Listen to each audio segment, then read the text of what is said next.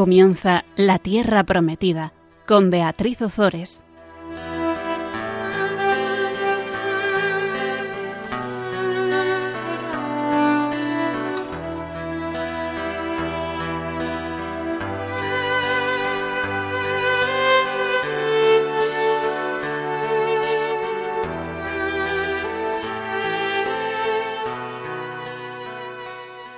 Buenas tardes, queridos amigos de Radio María. Aquí estamos con todos vosotros un miércoles más compartiendo la palabra de Dios. Buenas tardes, Fabián. Buenas tardes, Bea. Aquí tenemos con nosotros un miércoles más a Fabián Melendi. Yo soy Beatriz Ozores y vamos a comenzar invocando al Espíritu Santo. Ven, Espíritu Santo, llena los corazones de tus fieles y enciende en ellos el fuego de tu amor envía tu espíritu y todo será creado. Y renovarás la faz de la tierra. Oh Dios, que has iluminado los corazones de tus hijos con la luz del Espíritu Santo, haznos dóciles a sus inspiraciones para gustar siempre el bien y gozar de su consuelo. Por Jesucristo nuestro Señor. Amén. Bueno, pues allá vamos. Hoy tenemos un programa interesante porque eh, va a caer Samaría va a caer el reino del norte. En el programa pasado veíamos eh, cómo a partir de la desaparición de la dinastía de Jehú, en el reino de Israel se suceden eh, los cambios de reyes con rapidez y de, y de forma violenta hasta llegar bueno, al trágico desenlace de la invasión asiria en el año 722 que vamos a ver en este programa. Son años de violencia y confusión política política y religiosa. Y por otra parte, eh, Judá goza de eh, estabilidad política con Jotam y con Ahaz. Estos reyes, estos reyes de Judá siguen una política distinta de los reyes del, del norte. Unos lo que hacen es que frente al poder eh, asirio que ya se desplegaba por todo el, el oriente, hacen una alianza con Siria para intentar resistir, que son es el reino del norte, se alía con Siria y como consecuencia primero cae Damasco y después cae Samaria. En cambio, el rey de Judá, Ahaz, lo que hace es que se somete a Siria y eh, aunque sufre el ataque de Israel y de, y de Siria, el resultado es que Jerusalén se salva. Bueno, pues vamos hoy, comenzamos con lo que en, el Reino del Norte, con lo que nos quedamos en el, en el programa pasado, que es con el reinado de Oseas en Samaria.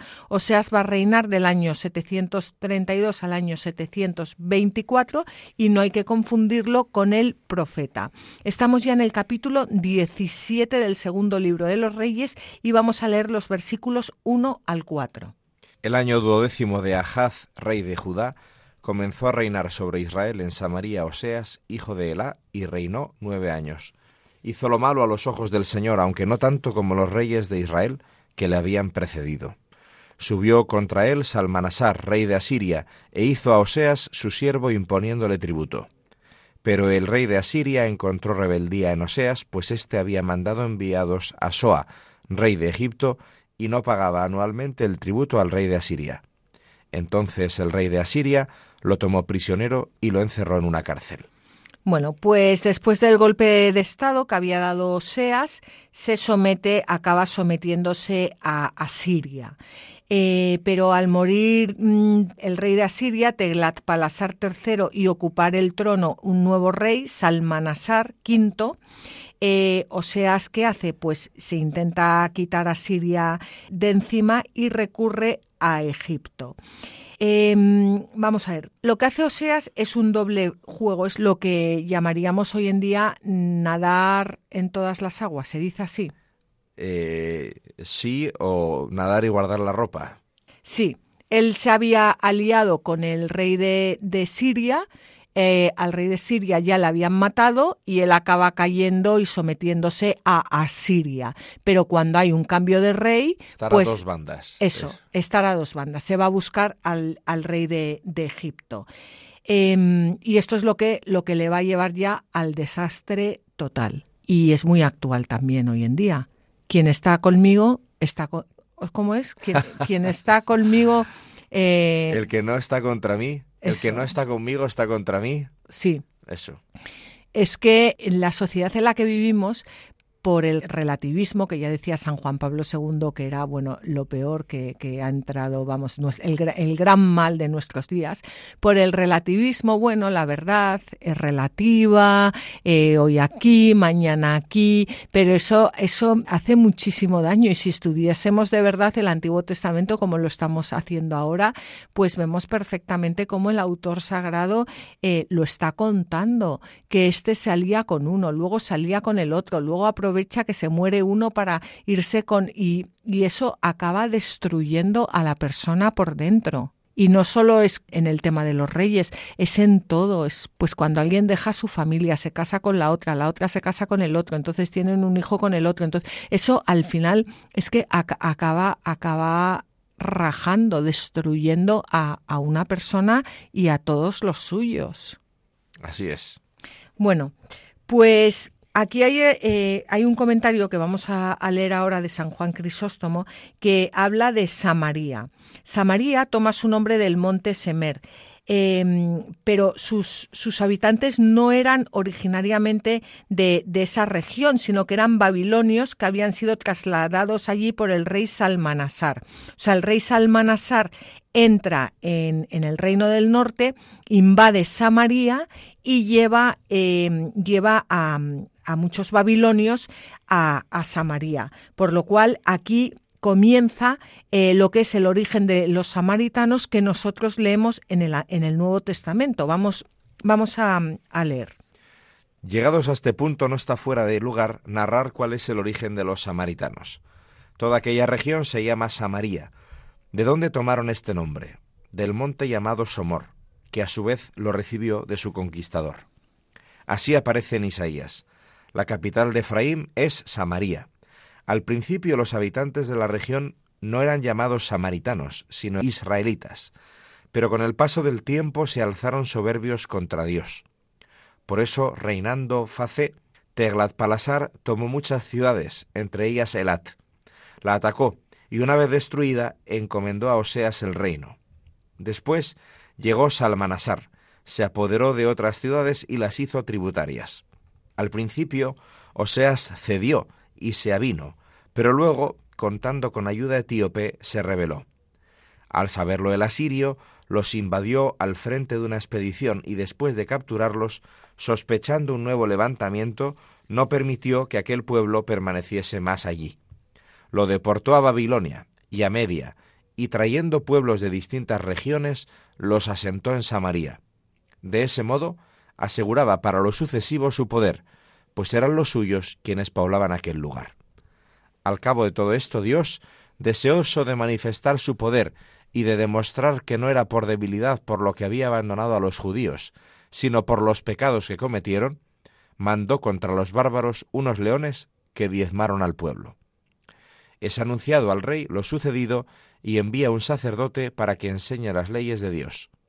A pesar de lo cual, no abandonaron la impiedad completamente, sino solo en parte. Únicamente con el transcurso del tiempo abandonaron el culto de los ídolos y adoraron a Dios.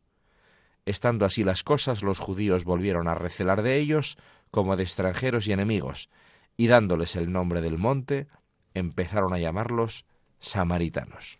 Bueno, esto es importante porque estos son los samaritanos que nosotros conocemos en el, en el Nuevo Testamento, que son una mezcla, un sincretismo religioso. Y cultural y racial, y sí, sí. Exacto. Bueno, pues vamos ya con la caída de Samaria. Con la caída de Samaria desaparece el reino del, del norte. Y, y, esto, esto es algo, eh, bueno, es, es, algo crucial en, en la historia de, de, Israel. Este acontecimiento, por supuesto, era un drama político, era un drama de supervivencia para el pueblo eh, elegido, pero el autor sagrado se fija más en la dimensión religiosa que conlleva este drama.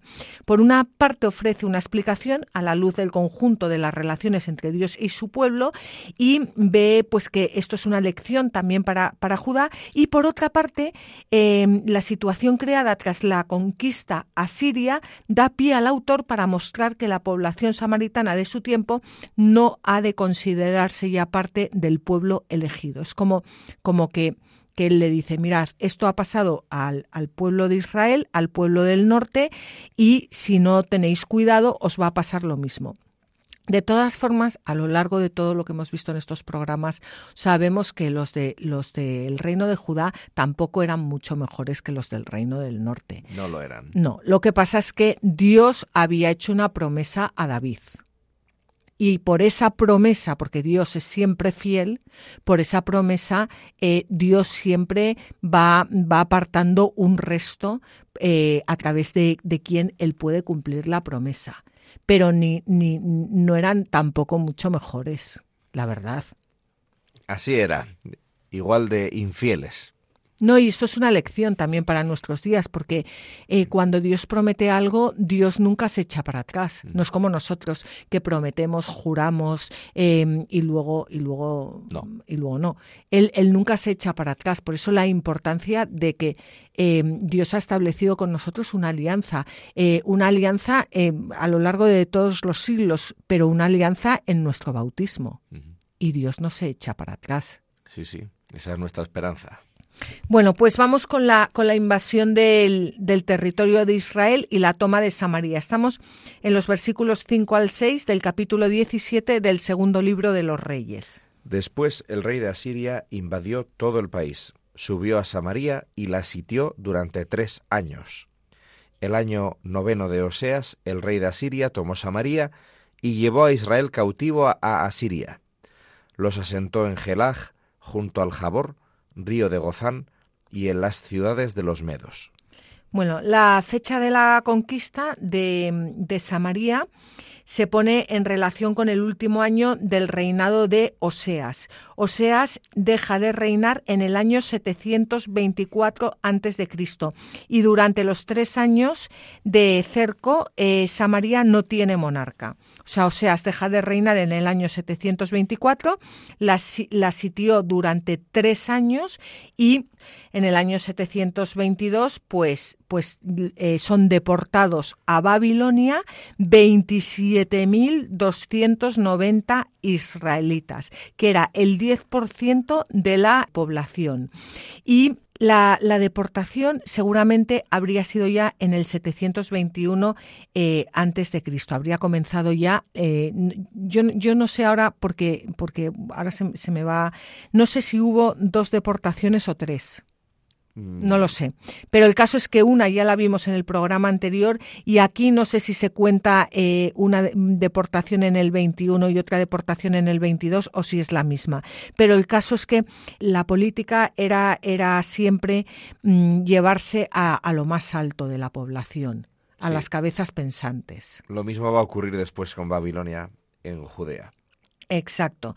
Bueno, eh, lo que es importantísimo es tener claro lo que supone la caída de, de Samaria, porque eh, están cayendo las diez tribus del reino de Israel en cautiverio de Asiria para nunca más volver a su, a su tierra, permaneciendo hasta hoy en la dispersión, en la diáspora. No va a ser así con la tribu de, Judá. La tribu de, de Judá va a ser llevada en cautividad a Babilonia, pero va a volver al cabo de 70 años, va a reconstruir eh, Jerusalén.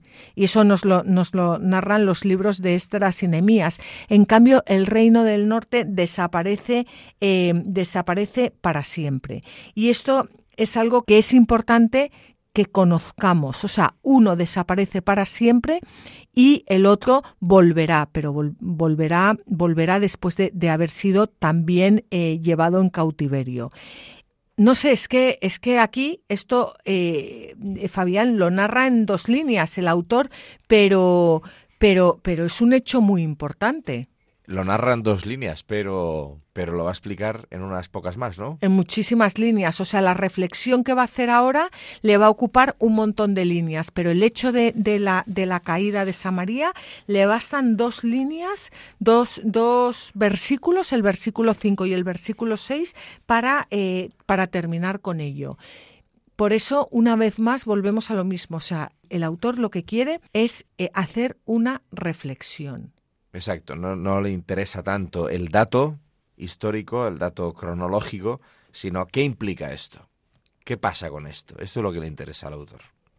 Y esto es lo que a nosotros también nos debería, nos debería servir para rezar, porque nos lo llevan contando ya desde hace muchísimo tiempo, los pecados del pueblo, los reyes que no hacen más que pecar, que adorar a los ídolos, que, que sacrificar a sus hijos, y al final, ¿dónde acaba? Y bastante que ha aguantado Dios, ¿eh? Y una vez más, y muchas veces más en la historia, pues el proceso es ese. Y lo que decíamos antes, el reino de Judá se va, va, va, a continuar, pero va a continuar por la promesa de Dios, por la fidelidad de Dios, no porque ellos fueran mejores que los del norte. Exacto, esa es la y eso nos lo podemos aplicar a nosotros mismos, ¿no? Eh, el resto de Israel que quede, pues es por la misericordia de Dios con toda la humanidad, no porque los que queden sean fabulosos. Que ojalá, ¿eh? Pero Bueno, pues vamos a, vamos a leer ahora. Eh, bueno, yo creo que no, que vamos a hacer una pausa, en, vamos a hacer un descanso musical, porque luego ya lo que viene es toda la, ref, la reflexión del autor sagrado sobre la caída de, de Samaria. Así que vamos a hacer una pequeña pausa y luego nos metemos de lleno.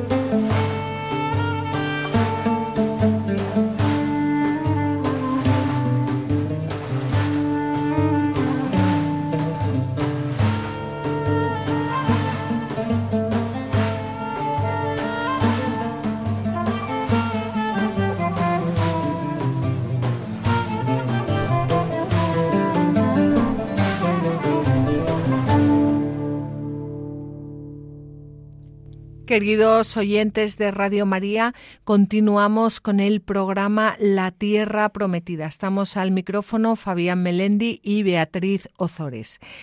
Estábamos en la primera parte del, programa eh, comentando la caída de Samaria. Va a desaparecer el reino del norte eh, bajo el reinado del rey Oseas, va a desaparecer el reino del norte en manos del imperio asirio. Y bueno, pues esto es, esto es un momento, eh, es un momento crucial en el, en el, en el pueblo de, Israel. Las crónicas asirias atribuyen la toma de Samaria a Sargón II. Sargón II sucede al, a Salmanasar V en diciembre del año 722 a.C. Bueno, pues va a ser Sargón II quien entre ya de lleno en, en Samaria y quien lo deporte. Habíamos visto que la ciudad está, está cercada, está sitiada durante tres años. El rey Oseas termina su reinado en el año 724 y del 724 al 722 eh, la ciudad no tiene rey. Y esto también es un dato, no, la ciudad está, está desamparada. Y, ahora vamos a ver la reflexión que hace el autor sobre la caída de Samaria. Le ha, le ha bastado dos versículos para hablarnos del hecho, de la caída, que decían así, después el rey de Asiria invadió todo el país, subió a Samaria y la sitió durante tres años. El año noveno de Oseas, el rey de Asiria tomó Samaria y llevó a Israel cautivo a Asiria. Los asentó en Gelag, junto al Jabor, río de Gozán, y en las ciudades de los Medos. Bueno, pues se llevó a un 10% de la población eh, sobre todo a las pues a los sacerdotes, a la familia real, eh, eh, la aristocracia, la aristocracia que eran los que tenían pensar, claro, los que pensaban y tenían influencia sobre el pueblo, de forma que luego ellos metían a, a, personas de distintas naciones y les era mucho más fácil pues crear ahí un sincretismo religioso y mm, romper con las raíces de, ese pueblo. Claro, cuando tú mezclas en una sociedad muchas culturas, muchas tradiciones, muchas procedencias, eh, al final que consigues que no haya identidad. La gente no se adhiere a nada porque hay de todo un poco y de nada mucho. Entonces eh, es muy fácil manejar una sociedad en la que eh, todo es mm, múltiple. Pues sí, bueno, pues vamos a, vamos a comenzar leyendo esta reflexión de la geógrafo. Vamos a leerla despacio porque nos sirve también a nosotros para ir rezando y vamos a leer los versículos 7 al 17 del capítulo 17 del segundo libro de los Reyes. Esto sucedió porque los israelitas pecaron contra el Señor su Dios, que les había sacado del país de Egipto y de la opresión de Faraón, rey de Egipto, y dieron culto a otros dioses siguieron las prácticas de las naciones a las que el Señor había arrojado de delante de los israelitas. Es lo que hicieron los reyes de Israel. Además, los israelitas cometieron acciones reprobables contra el Señor su Dios y se construyeron lugares altos en todas sus ciudades, tanto en las torres de vigilancia como en las ciudades fortificadas. Se levantaron estelas y aserás en todas las colinas elevadas y bajo todos los árboles frondosos, y allí quemaron incienso en todos los lugares altos, lo mismo que los gentiles que el Señor había dispersado de delante de ellos. Cometieron acciones perversas, irritando al Señor, y dieron culto a los ídolos sobre los que el Señor les había dicho, no hagáis tal cosa. El Señor había avisado a Israel y a Judá, por medio de todos sus profetas y de todos sus videntes, diciendo, Convertíos de vuestros malos caminos, y guardad mis mandatos y decretos, conforme a toda la ley que prescribí a vuestros padres, y que os comuniqué por medio de mis siervos los profetas. Pero no escucharon, sino que endurecieron su cerviz, tanto como la de sus padres, que no confiaron en el Señor su Dios. Rechazaron sus decretos, la alianza que hizo con sus padres y las advertencias que les dirigió. Caminaron tras las vanidades y se volvieron vanos y tras las naciones de su alrededor, sobre las que el Señor les había ordenado que no las imitasen. abandonaron todos los mandatos del Señor su Dios, y se fabricaron dos becerros fundidos. Se hicieron una aserá, adoraron a todo el ejército de los cielos, y dieron culto a Baal. Pasaron por el fuego a sus hijos y a sus hijas, practicaron la adivinación, e hicieron sortilegios. Se dedicaron a hacer el mal a los ojos del Señor hasta despertar su cólera. Bueno, yo creo que esto es... Madre mía, es un relato, pelos y señales, es una descripción espectacular. Sí, pero sobre todo vamos a traerlo al día de hoy porque es, es, que, vamos a ver, dice, esto sucedió, ¿el qué sucedió? Sucedió la desaparición del pueblo de Israel. Sucedió porque los israelitas pecaron contra el Señor su Dios que les había sacado del país de Egipto y de la opresión de Faraón, rey de Egipto, y dieron culto a otros dioses. ¿Qué estamos haciendo nosotros ahora? Estamos pecando contra el Señor. Están los pecados que se está cometiendo en esta sociedad que es que, que, que es escandaloso, pero escandaloso, escandaloso. En una sociedad en la que bueno, pues opulenta, eh, en la que... Que era opulenta. Bueno, cada día menos. Eh, se, están, se están matando personas, se están matando hijos, como hacían estos. Se están adorando ídolos, personas bautizadas que han dado su espalda al Señor y que están todo el día haciendo yoga y, no yoga y, y, mindfulness, ah, bueno, y Reiki, que eso ya es diabólico. Em, es, es, un pecado continuo contra el Señor, un sincretismo religioso bestial, porque cuando uno le da la, espalda al Señor, al final dice, ¿qué más da si yo hago yoga para, para estirar los músculos? Pues hija, haz pilates o haz eh, gimnasia de estiramiento de músculos. No, tiene que ser yoga. Tiene que ser yoga, que es la forma de, meditar de los hindúes y, de, y, la forma en que ellos adoran a sus dioses. Pues tiene que ser yoga y tiene que ser reiki, porque es la forma de que de ti salga una energía que no sabemos de dónde viene, pero desde luego no viene de Dios, para eh, trasladar a los demás. Entonces es, es lo que estamos haciendo hoy en día, dar la espalda al Señor nuestro Dios. Y cuando le damos la espalda, pues somos nosotros los que curamos, somos nosotros los que fabricamos nuestros ídolos, somos nosotros los que llevamos a nuestros hijos y a nuestras familias al abismo.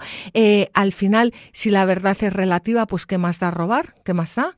Porque bueno, es relativo, ¿no? Que sea robar o no robar, porque depende, depende de lo que robes, depende de lo que no robes, entonces e, el acto de robar ya se convierte en que depende, eh, bueno, y además yo pues tengo derecho a ser feliz y entonces pues puedo acabar con la vida de mis hijos porque me están coartando mi libertad, o sea, y es una cosa como de locos en la, en la que lo que único que se hace es pecar y pecar y pecar contra el Señor. Y aquí nos lo dice el geógrafo, esto sucedió porque los israelitas pecaron contra el Señor su Dios.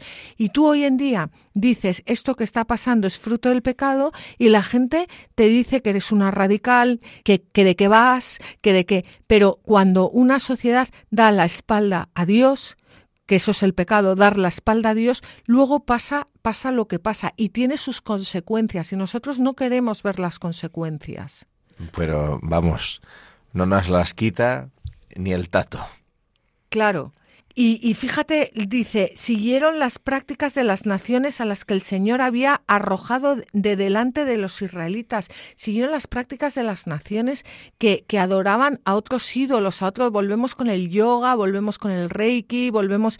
Em, es, es, que, y no solo lo hizo el pueblo, sino que peor, lo hicieron los reyes y lo hicieron eh, los, los sacerdotes. Construyeron lugares de culto fuera de sus templos que es exactamente lo mismo que hacemos nosotros, que vamos levantando templos allí donde vamos y poniéndonos nosotros como figura y centro de, de, esos templos. Eh, quemaron incienso a, los ídolos, em, cometieron acciones perversas, cuántas acciones perversas se cometen hoy en día, es que es, es, increíble. Dieron culto a los ídolos sobre los que el Señor les había dicho, no hagáis tal cosa. Y dice, el Señor había avisado a Israel y a Judá por medio de sus profetas y de todos sus videntes. Y hoy en día cuando los profetas hablan en nombre de Dios, o te meten en la cárcel, o eres apedreado, o te, no sé. Eh, te humillan públicamente. Mira a todos los cristianos perseguidos y cada vez más este obispo que han metido en la cárcel en Nicaragua y, y, no, o sea, van, van con, contra ti. Y fíjate lo que dicen aquí, no escucharon, endurecieron su cerviz, em, no confiaron en Dios, rechazaron sus decretos, rechazaron su alianza, rechazaron las advertencias de Dios, caminaron tras las vanidades y se volvieron vanos. Vivimos en la sociedad de la vanidad. Somos vanidosos a más no vamos. Em, bueno, abandonaron todos los mandatos del Señor, se fabricaron dos becerros fundidos, que era lo que, lo que pasó en, eh, cuando salieron de Egipto, ahí se fabricaron uno, aquí ya, claro, dos, y en la próxima veinte. Mm, eh, eh, hicieron una Será, que era una diosa de la fertilidad de, para, para hacer cultos, para, para hacer orgías, adoraron a todo el ejército de los cielos, el ejército de los cielos son los astros, era de donde Dios había sacado a nuestro padre Abraham, que adoraba a la luna y a los astros. Eh, dieron culto a Baal, también con, orgías y, sacrificando a sus, a sus hijos. Em, pasaron por fuego a sus hijos y a sus hijas. Practicaron la adivinación, que está ahora tan de moda, por cierto. Eh, hicieron sortilegios y se dedicaron a hacer el mal a los ojos del Señor hasta despertar su cólera. Pues dime qué estamos haciendo hoy en día. Por eso, o sea, la descripción es minuciosa, pormenorizada. Y sí, sí, el que quiera entender, que entienda. Ya, pero es que muchas veces no lo puedes entender porque somos como las vírgenes necias que se condenaron por no por frescas, sino por tontas, porque porque nos nos han eh, desarraigado. O sea, no, tú, tú sales a la calle y, preguntas a los católicos por, por, la Biblia y es que no, no, tenemos, no la conocemos y Dios nos habla. O sea, es verdad que nos habla a través de la tradición, eh, bueno, y, pero, pero Dios nos, pero la palabra de Dios se llama Logos, se llama Jesucristo y no la conocemos. Pues vamos allá. Ya, pero es que no sé si esto nos puede servir para reflexionar y para tomar, como diría Santa Teresa, una determinada, determinación de tirar para adelante. Porque es que, es que, es que acabamos, como decía Benedicto XVI, como sin, sin norte.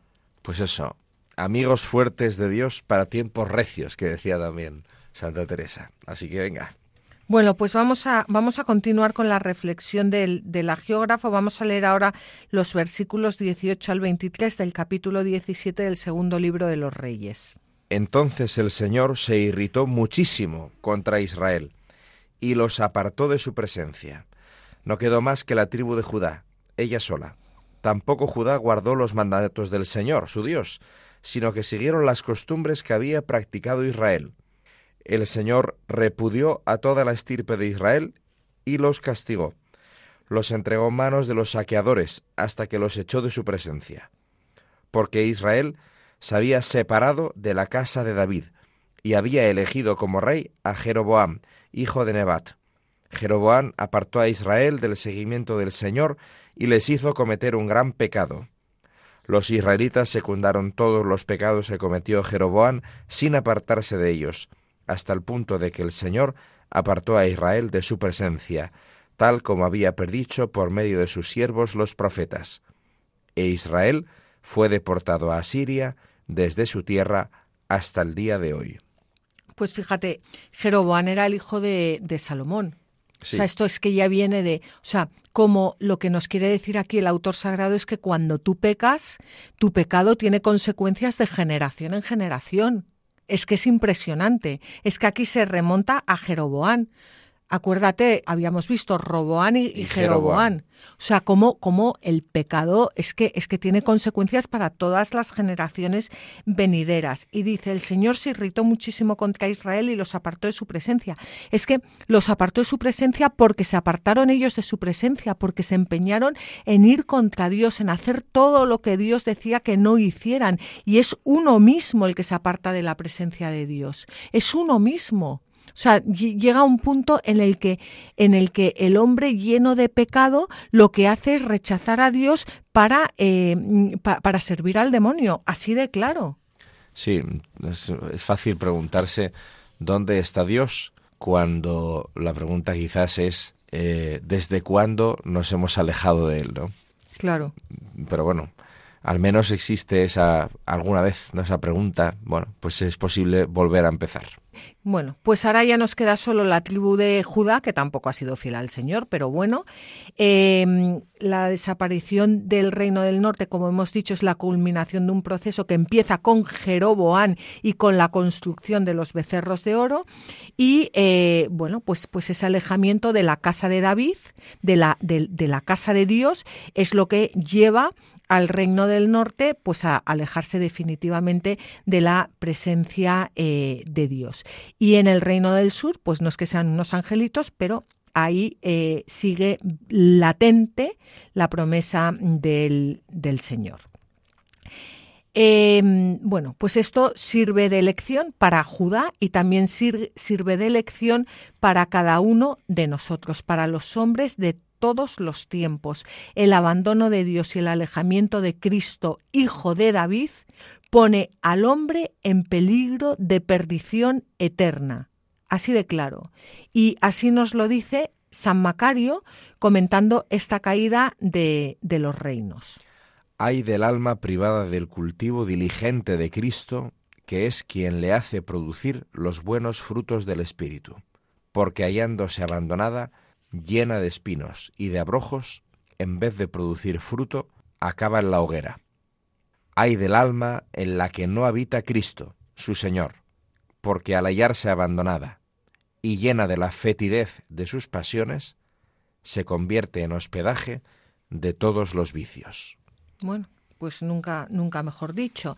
Pues ya el reino del norte ya ha, sido la población más culta ha sido deportada y eh, el rey de Asiria ahora lo que hace es caer a gente de Babilonia para fomentar el sincretismo religioso y que el pueblo de Israel no se rebele.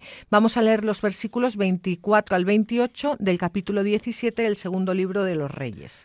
El rey de Asiria trajo gente de Babilonia, Kut, Abba, Hamat y Sepharvaim, y la asentó en las ciudades de Samaria en lugar de los israelitas tomaron Samaria y se instalaron en sus ciudades. Cuando comenzaron a habitar allí no temían al Señor y el Señor envió contra ellos leones que los devoraban. Entonces acudieron al rey de Asiria diciendo, Las gentes que deportaste e hiciste habitar en las ciudades de Samaria no conocen las normas del Dios del país. Este ha enviado contra ellos leones que los están matando, pues no son conocedores de las normas del Dios del país. El rey de Asiria dio órdenes diciendo, Haced volver a uno de los sacerdotes que deportasteis de allí, que vaya y habite allí, y les enseñe las normas del Dios del país. Llegó uno de los sacerdotes que habían deportado de Samaria y fue a habitar a Betel. Este les enseñó cómo debían dar culto al Señor. Bueno, aquí hay varias cosas. Eh, dice el, el, versículo 24, dice, el rey de Asiria trajo gente de Babilonia, Kut, Abba, Hamat y Sefarbaín, y la asentó en las ciudades de Samaria en lugar de los israelitas. Tomaron Samaria y se instalaron en sus ciudades. Cuando Jesucristo se encuentra con la samaritana, en el, en el libro de, de, de Juan, en el capítulo 4, Jesucristo le dice, anda, llama a tu marido y vuelve aquí. Y la samaritana le dice, no tengo marido, le respondió la, la, mujer. Jesús le contestó, bien has dicho, no tengo marido, porque has tenido cinco y el que tienes ahora no es tu marido.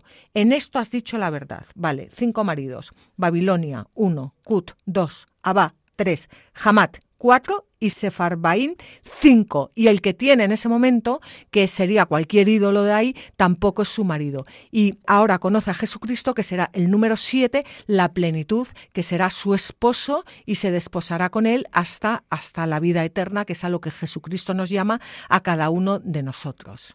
Y aquí tenemos los cinco maridos de la samaritana. Ahí estamos. Ahí estamos. Bueno, pues eso por una parte.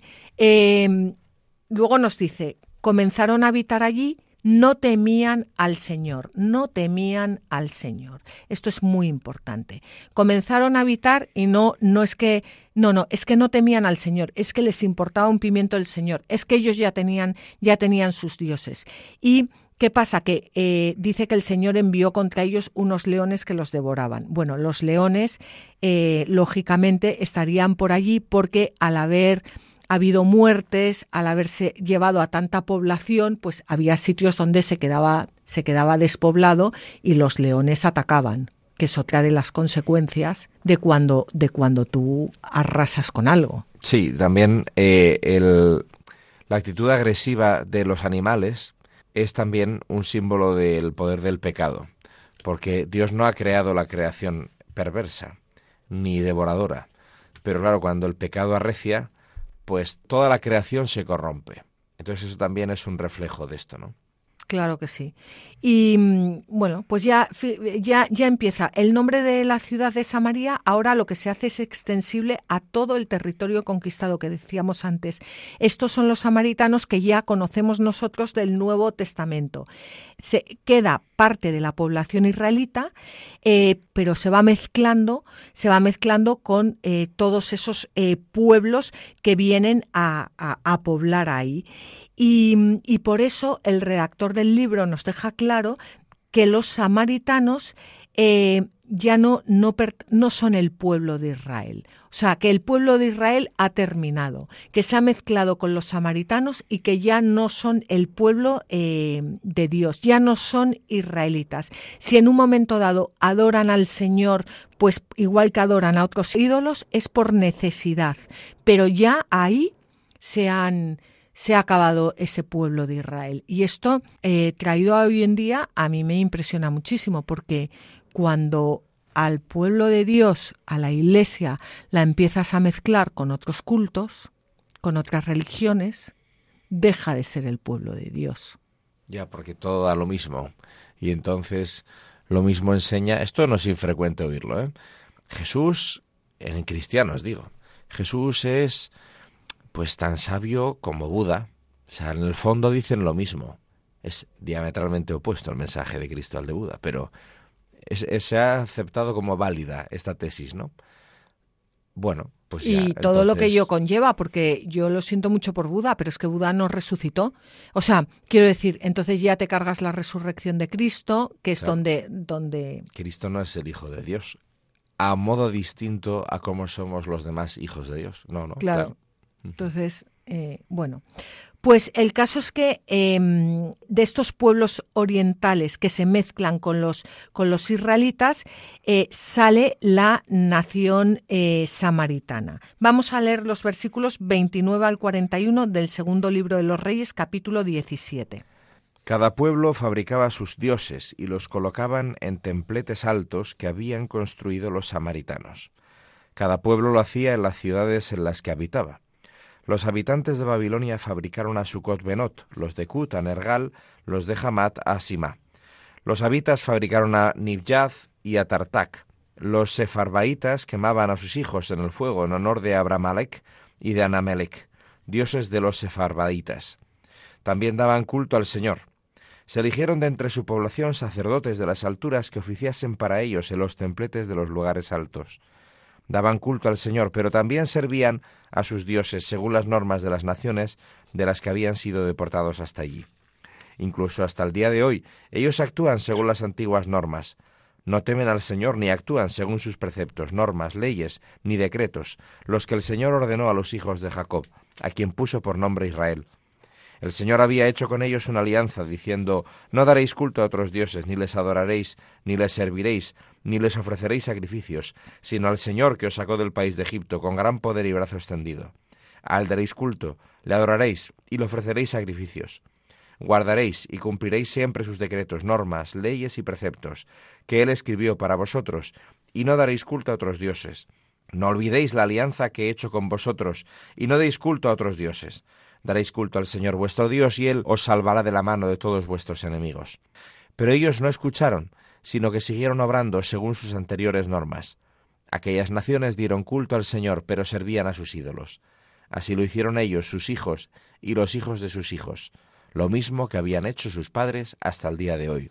Bueno, pues nada, ya una vez que entran estos pueblos, en un momento dado dice que em, se eligieron de entre su población sacerdotes de las alturas que oficiasen para ellos en los templetes de los lugares altos. Bueno, estos sacerdotes em, que se traían para enseñar al pueblo a adorar al, verdadero Dios eran sacerdotes que habían estado al servicio del becerro de oro que había erigido Jeroboán. Por lo tanto, o sea, eran... Estaban en la línea. Eh, sí, eran un, un un desastre.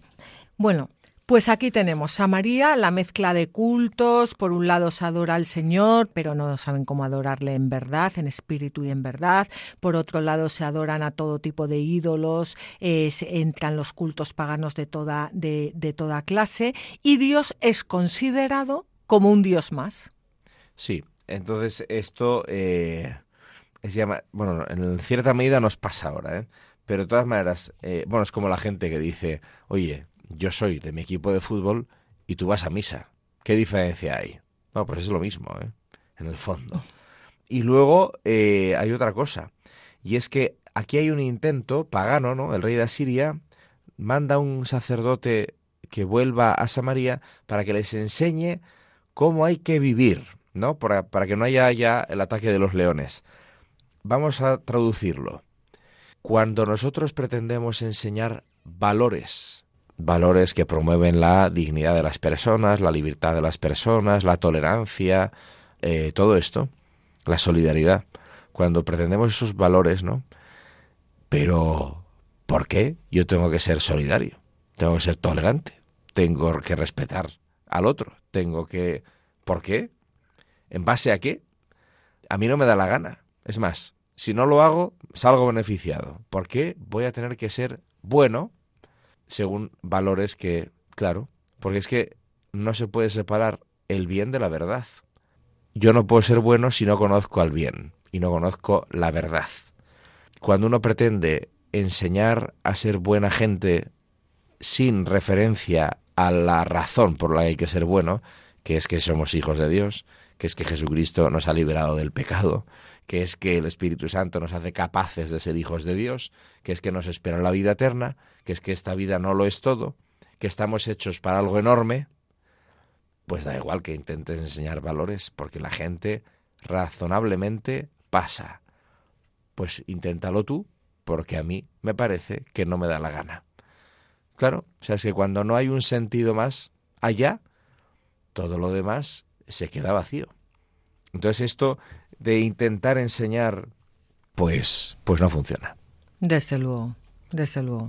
Y que y, al final que hacen, bueno, pues eso, lo que ya hemos dicho, pues eh, eh, erigieron en el monte, el monte Garizim, em, un templo semejante al de Jerusalén, lo hacen por mano de Sambalat, que es gran enemigo de los judíos, eh, allí hacen un, bueno, ya no es que no sepan, es que llega un momento que son ya cismáticos, o sea, ya no es, porque claro, una, una cosa, eh, una cosa lleva, lleva a otra. Cuando Jesús se encuentra con la samaritana, en el capítulo 4 de San Juan, en el versículo 21, dice, le dice Jesús a la samaritana, créeme mujer, llega la hora en que ni en este monte ni en Jerusalén adoraréis al Padre. Vosotros adoráis lo que no conocéis, nosotros adoramos lo que conocemos, porque la salvación procede de los judíos. Y dice, pero llega la hora, y es esta en la que los verdaderos adoradores adorarán al Padre en espíritu y en verdad, porque así son los adoradores que el Padre busca. Ahí está en espíritu y en verdad. Y eso es a lo que, a lo que estamos llamados, adorar al verdadero Dios. No sé, bueno, hemos, hemos terminado este programa. Yo espero que... Bueno, espero que lo hayáis disfrutado porque es, es, un programa en el que, bueno, siempre hemos oído hablar de la caída de, de Samaría, pero igual que cae Samaría, eh, pueden caer... Tu familia, tu país. Exacto. Así que, que por lo menos nos sirva para rezar. Pues dentro de 15 días estaremos de nuevo, otra vez con, con todos vosotros. Eh, podéis escribirnos a la tierra prometida arroba Podéis seguir los programas en la página web latierraprometida.es y también en el podcast de Radio María en www.radiomaria.es o pidiéndolos al teléfono 91 822 8010. Y os animamos a que cojáis vuestras Biblias y no dejéis de leerlas, meditarlas y rezarlas, porque en libros sagrados el Padre que está en los cielos sale amorosamente al encuentro de sus hijos para conversar con ellos.